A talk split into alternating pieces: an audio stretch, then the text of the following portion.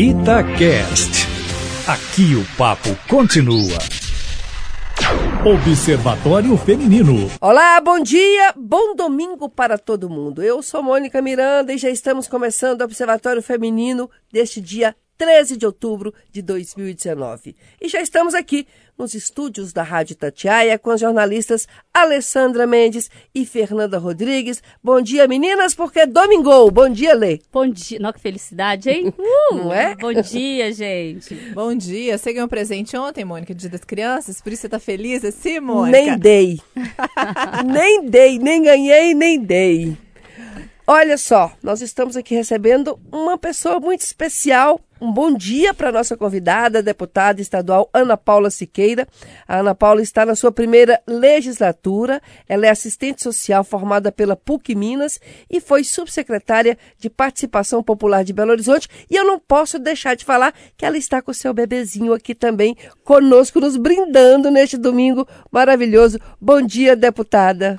Bom dia, Mônica. Bom dia, Fernanda, Alessandra. Bom, bom dia. dia. a todas as ouvintes aqui do Observatório Feminino. É uma alegria estar aqui hoje nesse programa e especialmente trazendo o Manuel para poder conhecê-las e debater conosco esse assunto tão importante. Quantos meses que o Manuel já tem? O Manuel está com 50 dias. Hum, Olha, gente. E está no colinho ali da nossa colega Tâmara. Tâmara que é assessora de imprensa e tá um tá, jeito, jeito danado aqui, gente. Olha só, ontem, falando em criança no Manuel, Ontem foi o Dia das Crianças. Então, nós vamos aproveitar essa temática para falar de um assunto relacionado com isso: a licença maternidade. Muita gente não sabe, mas de as deputadas mineiras não têm direito à licença maternidade. Das 27 casas legislativas do país, apenas 10 fazem menção ao benefício. Por isso mesmo, já há um requerimento para que o direito à licença maternidade e paternidade natural ou adotiva seja incluído no regimento interno da Assembleia Mineira. Deputada, é, como é que você está conseguindo conciliar então? Como é que a gente faz? Dá para mudar isso, essa situação? Mônica, sim, eu acredito que é possível fazer essa, essa alteração. Trata-se de uma alteração no texto do regimento interno das casas legislativas, né, especialmente aqui na Assembleia de Minas, que não prevê. Eu, tão logo descobri a, a gravidez do Manuel, procurei saber internamente como que funcionaria esse processo da licença. E, surpreendentemente, descobri que não, a, no, o nosso regimento não traz no seu texto a licença maternidade.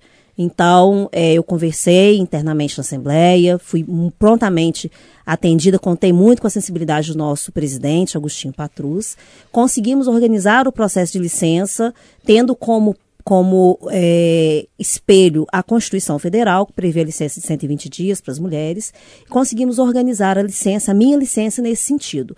Mas o que eu gostaria mesmo é que a gente pudesse dar a tranquilidade a toda e qualquer mulher que esteja no exercício do parlamento mineiro e que queira, né, que faça a opção por ser mãe, que se acontecer no processo, é, ainda no exercício do mandato, que ela tenha tranquilidade de ser é, atendida com a licença maternidade, sem precisar, né, conversar, sem precisar fazer um ajuste para ter essa licença. A licença eu, é direito de toda mulher. Eu fico pensando que às vezes isso ainda não teria sido feito porque a gente tem um legislativo sem com poucas mulheres, sempre tivemos, né? E, e, eu não me lembro, claro que deve ter tido isso, mas eu não me lembro de uma deputada que tenha tido um filho durante a sua passagem pela Assembleia. Normalmente, ou elas já tiveram filho, ou os filhos já estão mais velhos. Eu não me lembro disso. Talvez essa pressão é, para que já tivesse tudo ok, né? Qualquer deputada teve o filho, já é automático, não precisa estar lá pedindo, conversando, né? Como se estivesse pedindo um favor e não é favor nenhum.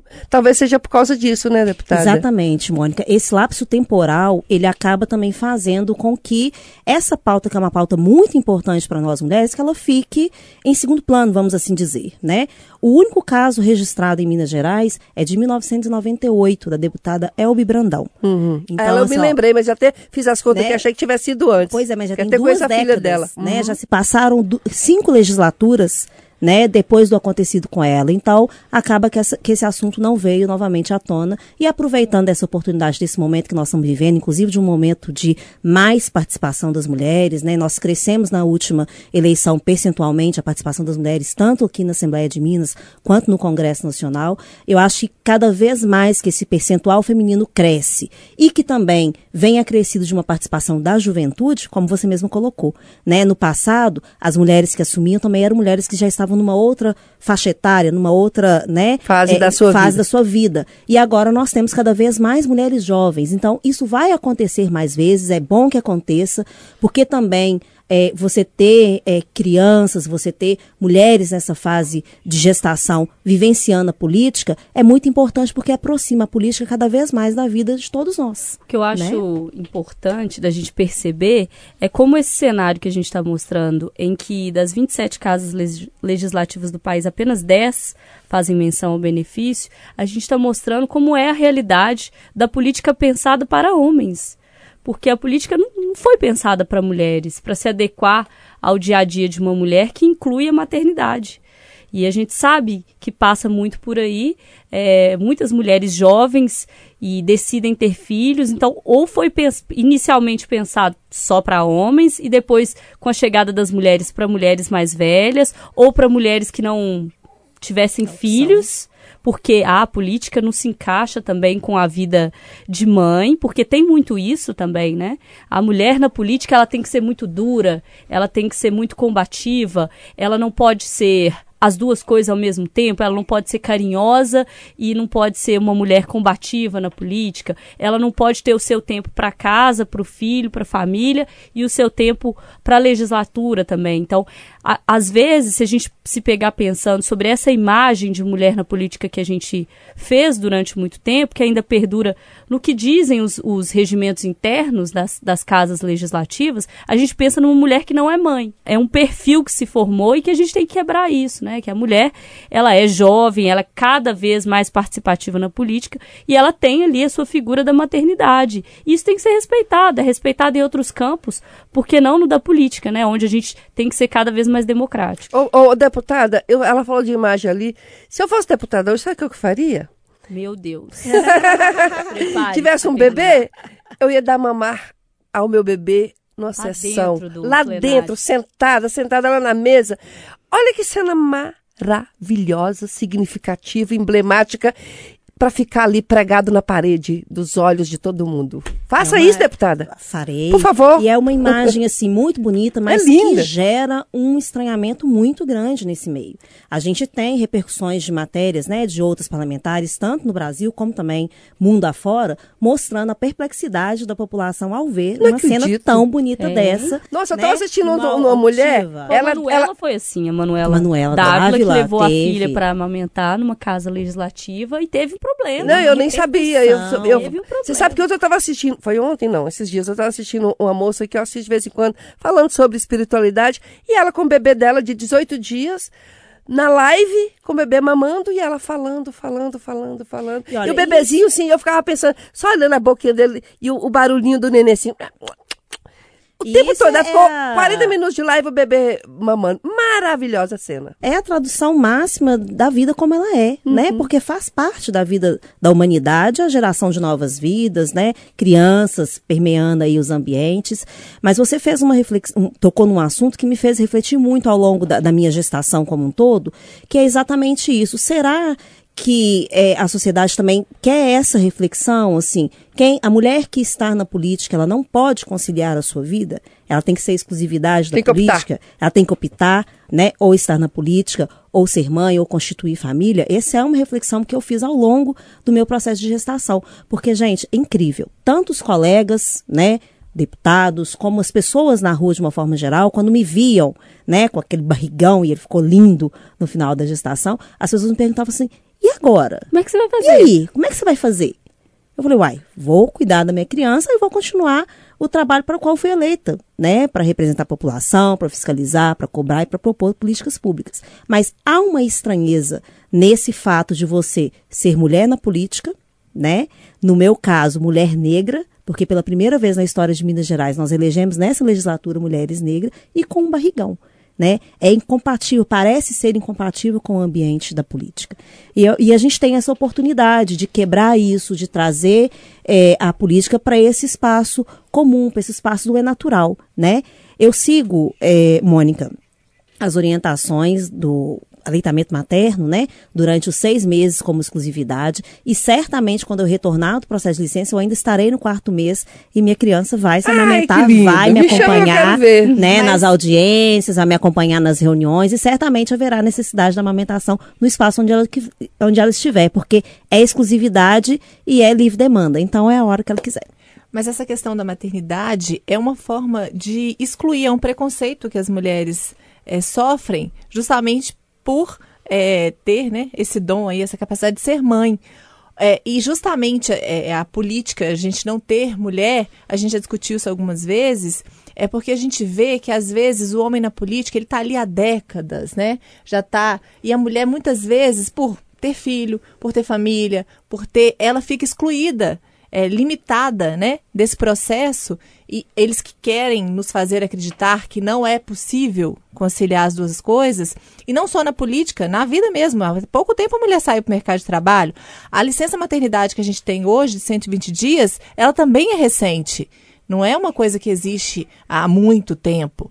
E até hoje a gente tem, a gente estava comentando recentemente aqui, a Alessandra estava colocando isso, quando a gente vai fazer um exame periódico nas empresas, é, eles perguntam qual a data da sua última menstruação. Qual o sentido disso, né? Então, assim, eles não perguntam para o homem qual a última vez que você fez sexo sem proteção. É, então a gente tem que pensar e, e que a gente está mudando, graças a Deus, essa cultura aos poucos. Hoje em dia a gente tem aqui a deputada falando que conseguiu uma licença maternidade através de conversa, negociação na Assembleia e essa luta. Pela primeira vez a gente tem que trazer uma deputada que tem filho aqui para mostrar que isso é uma exceção, é, quando deveria ser uma coisa natural do processo, né? É, a gente está caminhando, mas ainda é pouco. Então, por isso que a gente está aqui com ela falando da importância é, desse reconhecimento da maternidade, do poder da mulher, dessa função que a gente tem aí na sociedade de trazer vidas ao mundo é, e de que essas crianças precisam desse tempo com a mãe para amamentação, é, para os cuidados. Não tem como a gente é, conciliar isso tudo.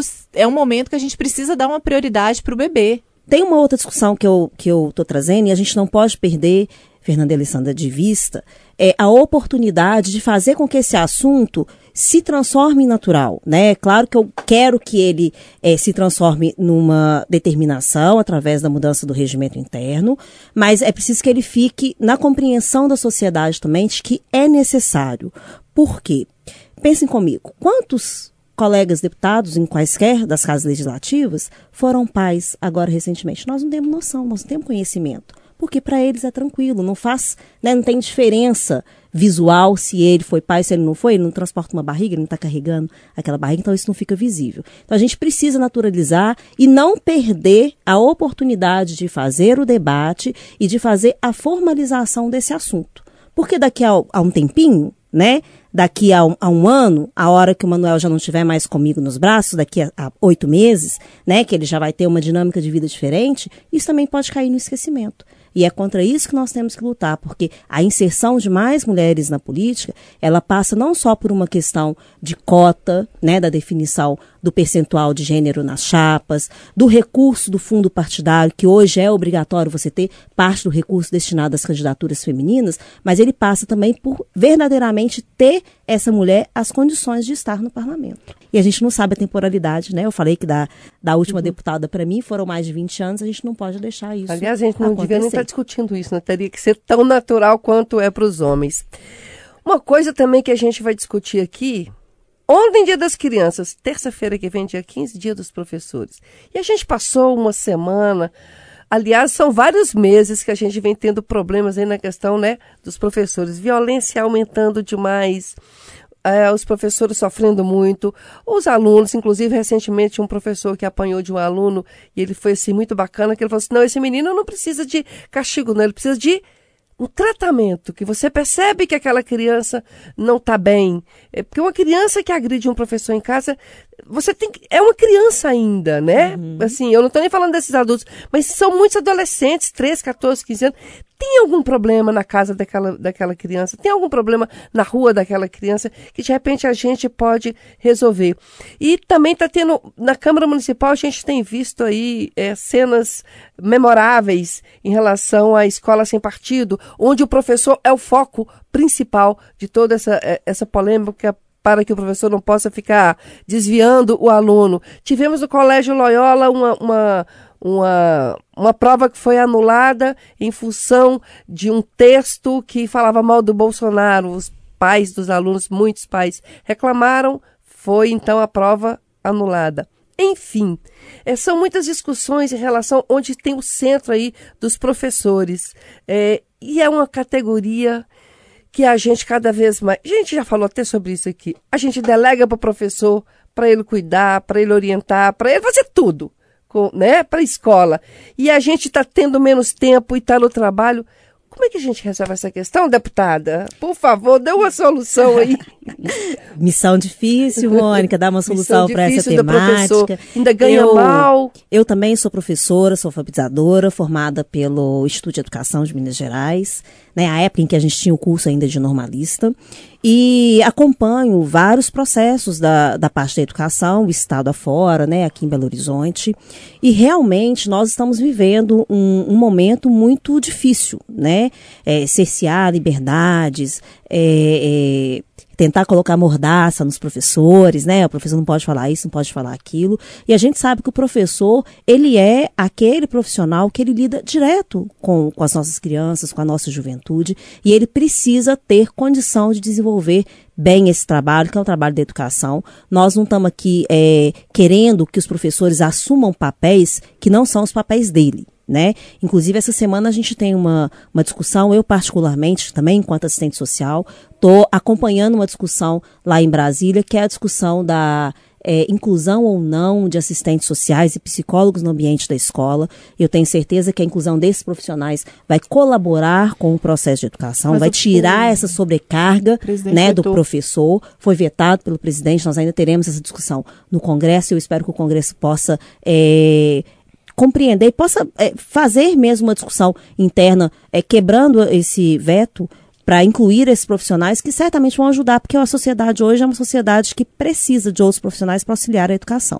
Agora, no tocante ao professor, nós precisamos ter mais cuidado, ter mais carinho, ter mais respeito, valorizar melhor essa categoria, porque é a categoria que está em contato direto com a formação dos novos, dos novos cidadãos e cidadãs brasileiros e que precisa né, ter o reconhecimento e ter sobretudo, o respeito. Cada vez mais a gente só quer ouvir o que nos agrada e a gente não tem mais condição de conversar e debater no sentido estrito do que, que significa debate, porque toda vez que a gente fala debate, a pessoa já pensa em briga, em confusão, em atrito. Confunde debate com discussão. Porque debate é isso, assim, é a pessoa apresentar o que ela acha e você ouvir o que o outro acha também. E eu acho que o papel da escola é também esse fazer com que meninos e meninas consigam debater sobre diversos assuntos e diversos pontos de vista e eles vão tirar suas próprias conclusões.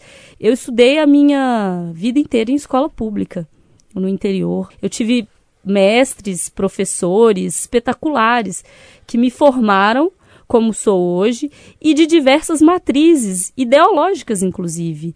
E que bom que isso existe, porque faz parte da democracia. Esse é o espaço para discussão, é a escola. Assim como na rua a gente também discute. E aí, se a gente começa a cercear a liberdade de discutir assunto A, assunto B, cor A, cor B dentro da escola, como é que a gente vai conseguir conviver em sociedade? Eu não consigo entender que tipo de ser humano é esse que a gente vai formar que não consegue debater, que não consegue entender a opinião do outro e entender que é isso que é uma democracia. Essa é a base da democracia, é conviver com o diferente e saber respeitar o diferente, inclusive. E aí, ao invés de a gente estar preocupado com formação de seres pensantes, a gente está preocupado com formação de seres não pensantes. E isso me preocupa é, e, muito. E, e trazendo também para o nosso cotidiano esse entendimento de que os diferentes não podem conviver. Né? Cada vez mais. Cada isso, vez né? mais, intensificando, inclusive, a polarização desses pensamentos extremos. Né? O, e o movimento que nós temos que fazer é justamente o contrário. É deixar com que os assuntos mais polêmicos que eles sejam profundamente debatidos, que eles sejam é, profundamente estudados, para que cada um possa criar a sua opinião, formar a sua opinião, debater, seguir com, com as suas definições, mas num ambiente harmônico. Porque não adianta você ter opiniões que vão se comportar aí, né, lado A, lado B, e vão se confrontar ao invés de conviver. Né? Eu acho que a, a relação com a, a, diversidade, e aí a diversidade ampla, né? De situações econômicas, de é, situação social, de é, espaço de convivência, essa diversidade ela precisa ser debatida, ela precisa estar na vida das pessoas. Não adianta a gente segregar as pessoas fazendo de conta que a diferença não existe, porque na hora que ela aparecer, ela certamente não é, terá espaço para uma convivência harmônica, para uma convivência que a gente precisa que a sociedade tenha. Né, de paz. E parece tão óbvio tudo isso que a gente está falando, né? Como é que a gente vai viver sem diversidade? Como é que a gente vai viver é, sem respeitar ou sem ouvir opiniões diferentes? Imagino que seria muito chato se todo mundo fosse igual e pensasse igual. Para mim parece muito óbvio. Assim como a Alessandra, eu também fui criada em escola pública, é, guardo saudades e tenho muita é, gratidão por vários professores que passaram pela minha vida. E aí eu fico pensando, ah, vai ser assim agora porque o meu governo é assim. Aí entra o governo, vai ser assim agora porque o meu governo é assim. A gente passa mais, acho que 9, 10 anos na escola, é, e na nossa essa formação, e já pensou minha cabeça? Uma hora a escola vai ser assim, outra hora a escola vai ser de outro jeito. É, e como a Mônica disse, os nossos filhos passam uma grande parte do dia na escola. É na escola que ele vai conviver com o diferente, é na escola, é que ele vai ver que é, tudo não é espelho, né? Ele vai ter outras pessoas ali para conversar, para aprender. Porque quando a gente é, abre espaço para o diálogo, aí acontece o crescimento e o aprendizado. Senão vai ficar todo mundo estagnado, vai ser uma mesmice só. E o que, que vai dar isso? Não, não, não, não tem fruto, não tem crescimento, não tem aprendizado. E a escola é isso. a, a educação é isso. É muito triste a gente ver nesses dias como os professores estão sendo tratados, eles terem que lutar e brigar para simplesmente exercer a profissão que eles Mas você sabe, Fernanda, e... que eu vendo mais, eu ando vendo tanto copo cheio ultimamente. Acho que é meu lado espiritual. Seu lado poliana. Meu lado poliana mais espiritualizado. De tudo isso, das brigas na Câmara Municipal, desses alunos fazendo, né, é, repúdio, nota de repúdio em relação a isso, eu acho isso bom demais, sabe por quê? Porque as pessoas estão prestando atenção em um assunto, é, falando dos professores, falando dessa reação dos alunos. Não precisava ter violência, mas pelo menos está falando, entendeu? Porque se tá, tá dando tanta polêmica, tanta tanta, tanta briga entre si de discussão, que eu acho bom isso, que pelo menos está se falando, então as pessoas estão se perguntando, os pais, o que, que, é isso? Por que, que aquela, aqueles alunos fizeram isso? Eu acho tudo isso, assim, que tem o seu lado positivo, porque é uma hora de reflexão mesmo. Agora, eu também estudei escola pública e eu garanto que eu lembro da minha professora, da carinha dela, que já morreu até de câncer, minha professora do jardim de infância, Lembro da minha professora de grupo, né, do, do, do ensino fundamental. Lembro das minhas professoras, todas do ensino, do ensino fundamental, de colégio, mas eu não me lembro dos professores de faculdade. Você vê como que. Lembra sim, né? Alguém tem que falar assim: aquele professor, eu, ah, foi mesmo, foi meu professor. Mas os, os meus professores lá dos meus 6, 7, 8, 9 até 12 iniciais. É a base, né? né? A raiz. E é óbvio que uma categoria tão importante como a categoria dos professores, que ela precisa ser melhor reconhecida, que ela precisa ser remunerada adequadamente, que ela precisa ter também a garantia dos seus direitos. O que nós vimos, o que nós estamos assistindo em Minas Gerais, é também um problema sério, né? Professores que estão ali na sala de aula, com todas as adversidades que existem aí, recebendo mal, recebendo Ai, parceladamente. Isso dói o coração, gente. Né? Então a gente vê que é uma categoria que precisa que essas questões óbvias, né? É óbvio que um professor precisa ter um reconhecimento, precisa ser remunerado é, adequadamente, dignamente, porque ele exerce um papel muito importante. Você contou, né, Mônica? Você lembra dos seus professores iniciais, você não lembra dos professores da final, do, digamos assim, é, da sua formação. Né? Então, é Agora, importante. gente, uma professora que é professora, ela é professora e ela leva o serviço para casa. Ela leva o serviço dela para casa, com o bebê como, entendeu? Quer dizer, é uma jornada nem é dupla que a gente É, fala que a gente é tem tripla. é- múltipla, é- né? É, é pra milhões. vida inteira. de Enfim, professoras, vocês merecem tudo. tudo É, ao invés da gente tudo, ficar tudo. discutindo se a escola é vermelha ou azul, gente, vamos pôr cadeira, carteira, merenda, pôr os alunos dentro da Bom escola. salário. Melhorar o salário, qualidade Melhorar de salário, valorizar professor. Tem, tem muita E coisa muito pra amor. fazer. E amor pra você, deputada, pro Manuel, que continua aqui quietinho, meu Deus. Que mãe feliz é essa, porque eu não tive Obrigada. essa felicidade. Que se fossem os meus aqui, eu tinha quebrado tudo, chorado. Mas enfim, deputada estadual Ana Paula Siqueira, muito obrigada pela sua participação aqui no Observatório Feminino. E volte mais e trazendo projetos interessantes na Assembleia pra gente dar uma força aí. Será o maior prazer, Mônica, Fernanda, Alessandra, retornar. Agradeço muito essa oportunidade. Tenho pautas interessantíssimas para a gente poder eh, trazer para discutir aqui, trabalhos que estão sendo feitos na Assembleia, inclusive na coordenação da Frente em Defesa dos Direitos da Criança e do Adolescente. A gente tem muito assunto importante, rico para ser debatido, rico para que a, a nossa população possa participar mais, projetos de leis. E quero, né, especialmente aqui para poder encerrar o dia de hoje, na expectativa de voltar outras vezes, desejar a todas as professoras, a todos os professores, um feliz dia dos professores. Contem comigo na Assembleia para fazer as nossas defesas juntos, para lutar pelos nossos direitos, pelas melhorias que a gente precisa. E o Estado de Minas Gerais, eu espero poder daqui a alguns anos ter contribuído, especialmente na área da educação, né, para as nossas crianças aí. Então, muito obrigada, um bom dia a todos. Obrigada. Fernanda, bom domingo, querida. Bom almoço, aquele que você faz bem gostoso. não, domingo Ah, eu não caso, cozinho, né? não. Não, você faz muito Só bem. dia de semana, E mas... eu gosto de cozinhar muito domingo, tomando uma cervejinha, uma musiquinha e lari, Não, lari domingo na eu cozinha. Também, queima mas eu tudo, é queria maravilha. deixar um abraço também para todos os professores, é, alguns em especial, Dona Tânia em Vespasiano, Eneida em Lagoa Santa, porque eu já estudei assim em várias cidades também, mas foram as que me passaram amor assim pela leitura, pela escrita e aí eu virei jornalista. Ale, bom domingo, querida. Ai, obrigada, gente. Vai Bom comer no domingo pra restaurante com o Pedro, né? É. Casa Eu da sogra. mandar hoje tem, viu? Então. Adriana, tô chegando aí, fila boy. Queria mandar um beijo para meus professores todos, em especial a Conceição, que me apresentou a história que mudou minha vida, assim, em cadernos, páginas e páginas de escrita, que era um negócio que eu não conseguia entender, mas fazia com uma voracidade que me mudou. E aí, isso não tem preço, assim, para ninguém nunca. É o, é o que a escola traz para a vida da gente. Então, eu queria terminar esse domingo com um salve lindo para a educação, gente. Salve educação. Salve, Salve. querida. Um beijo para os professores e para você, ouvinte. Por quê? Sabe por quê? Porque domingo que vem a gente tá aqui de novo. Um beijo. Tchau. Tchau. Até domingo que vem.